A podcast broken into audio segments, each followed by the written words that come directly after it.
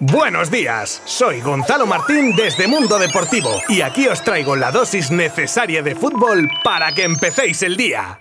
Jordi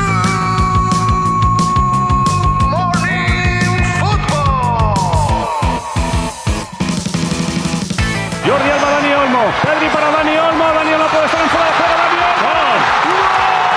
¡Gol! en el área. Jordi Alba, Asensio. Ahí va Ferran. Venga. Ahí de nuevo con Ferran. Ojo a Ferran que puede disparar. No, no le salió el último regate. Sigue Ferran con la pelota. Qué Ferran. bien. Pelota para Qué bien, Gavi. qué bien. Qué bien. Nico Williams, el centro de Williams para Morata. ¡Gol!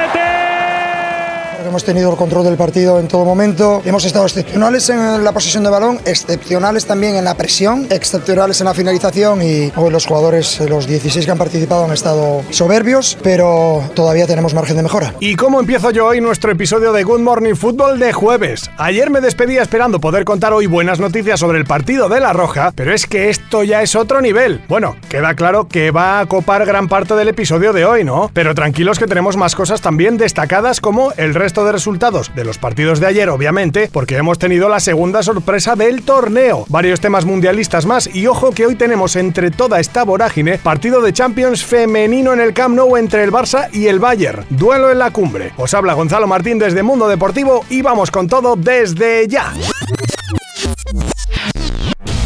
Y antes de meternos en harina con la selección, vamos a repasar los partidos de ayer. No lo haré en orden de juego, aviso, pero es que así voy hilando temas, grupos y próximos rivales. Ganaba Bélgica a Canadá tras el solitario gol de Batshuayi, que sacaba petróleo de un balón largo. Si a eso le sumas a Courtois, que para absolutamente todo, penalti incluido, pues tenemos el resumen del partido y el porqué del resultado. Y el otro partido de este grupo F se resolvía con un resultado gafas entre Marruecos y Croacia en el que los Leones del Atlas con una defensa inexpugnable anulaban a los croatas y con una nueva actuación estelar de Bono, otro portero que juega en el Sevilla y que consiguió librar a los suyos de una derrota. Y este grupo que queda con Bélgica líder 3 puntos, seguido de Croacia con uno y Marruecos con otro para cerrar Canadá con 0 puntos. Y vamos al grupo E, E de España. Igual es una premonición. El caso es que en este grupo se produjo el segundo sorpresón del Mundial y gracias a Dios no estaba la Roja involucrada. Hablamos de la dolorosa derrota por 1 a 2 de Alemania ante Japón, mismo resultado que sepultó a Argentina contra Arabia. Un dominio total alemán, sobre todo en la primera parte la que Gundogan adelantaba a los germanos, pero que Japón remontaba en el tercio final del partido con los goles de Doan en el 74 y de Asano en el 82, dejando groggy a una Alemania que seguía R que R, pero no conseguía perforar la portería nipona y deja a los de Flick en una situación más que comprometida y jugándosela contra España el domingo. Por cierto, como curiosidad de este encuentro se producía antes del inicio un posado de los alemanes en señal de protesta, tapándose la boca por la decisión de la FIFA de no permitirles lucir el brazalete One Love. En principio se habló de que serían siete las selecciones que lucirían dicho brazalete en defensa de la inclusión, diversidad y defensa de los derechos LGTBIQ dentro del mundo del fútbol. Pero la amenaza de sanciones económicas y deportivas por parte de la FIFA consiguió que estas elecciones renunciasen a ello, algo que para Dinamarca es inadmisible y no descartan abandonar la FIFA si el máximo organismo mundial no cambia su negativa a la exhibición del brazalete. Así lo declaraba Jesper Moller, presidente de la Federación Danesa de Fútbol. Ahora sí que sí, España 7 y Costa Rica 0. Hala, todo dicho. Bueno, venga, analicemos un poco la histórica goleada de la selección española en un mundial, rompiendo un récord que tenía la selección que endosaba un 6 a 1 a Bulgaria en Francia 98 y curiosamente marcaba Luis Enrique, que supera ese récord ahora como seleccionador. Otro que no es que supere un récord, pero sí que cerca está de igualar la gesta del gran Pelé. Se trata de Gaby, que con su gol se convierte en el segundo goleador más joven de la historia de los mundiales, solo superado por O'Reilly, que lo hacía a los 17 años y 249 días por los 18 años y 110 días del centrocampista del Barça.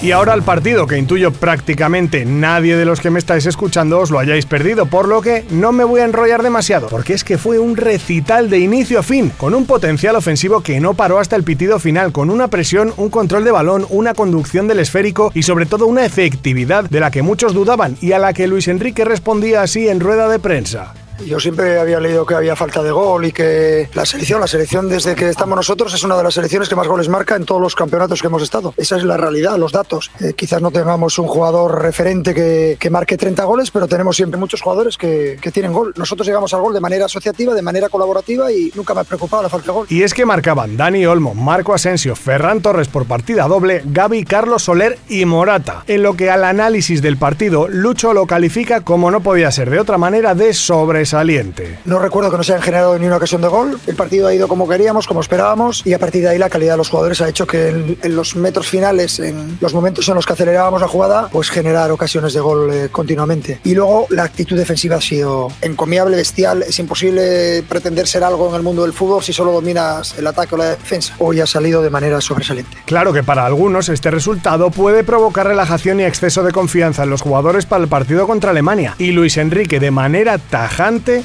Contesta esto. Este equipo no se va a relajar, ya te lo puedo garantizar. Vamos a jugar contra Alemania de la misma manera. No vamos a especular ni un ápice, como no hemos especulado hoy, a pesar de que el resultado era muy favorable. Y si hay un rival que nos supera, pues se le reconocerá y nada más. El elogio debilita, con lo cual vamos a estar más que preparados para que no nos afecte nada. Aunque es mucho mejor, por supuesto, que la corriente sea positiva. No nos olvidemos que hay que jugar contra Alemania el siguiente partido y Alemania necesita ganar y nosotros queremos ganar y tenemos que ganar si queremos eh, seguir pensando en que tenemos que ser una opción real para, para llegar más lejos posible. Pues sinceramente poco más que decir por mi parte ante un partido de tal magnitud y brillantez que ojalá efectivamente los jugadores sigan a este nivel porque de ser así podemos ilusionarnos mucho con este equipo que lidera su grupo con tres puntos seguido de Japón, Alemania y Costa Rica.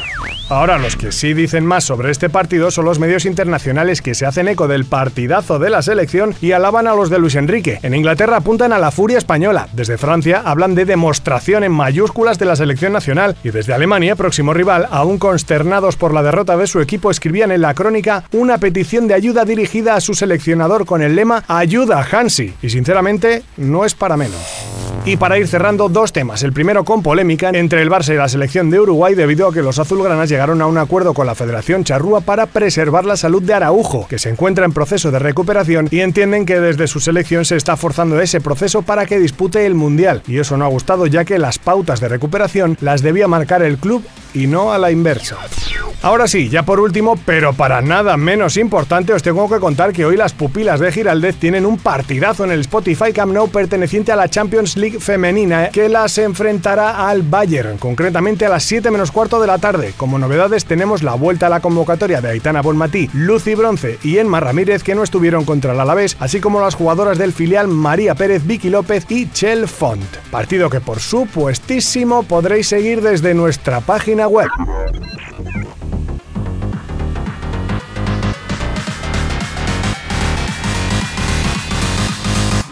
Pues muchas gracias por estar con nosotros un día más. Good Morning Football regresará mañana para contaros un montón de cosas, con los partidos entre Suiza y Camerún, Uruguay y Corea del Sur, Portugal y Ghana y el Brasil-Serbia incluidos. Abrazo virtual. Adiós. Mundo Deportivo te ha ofrecido Good Morning Football, la dosis necesaria de fútbol para comenzar el día.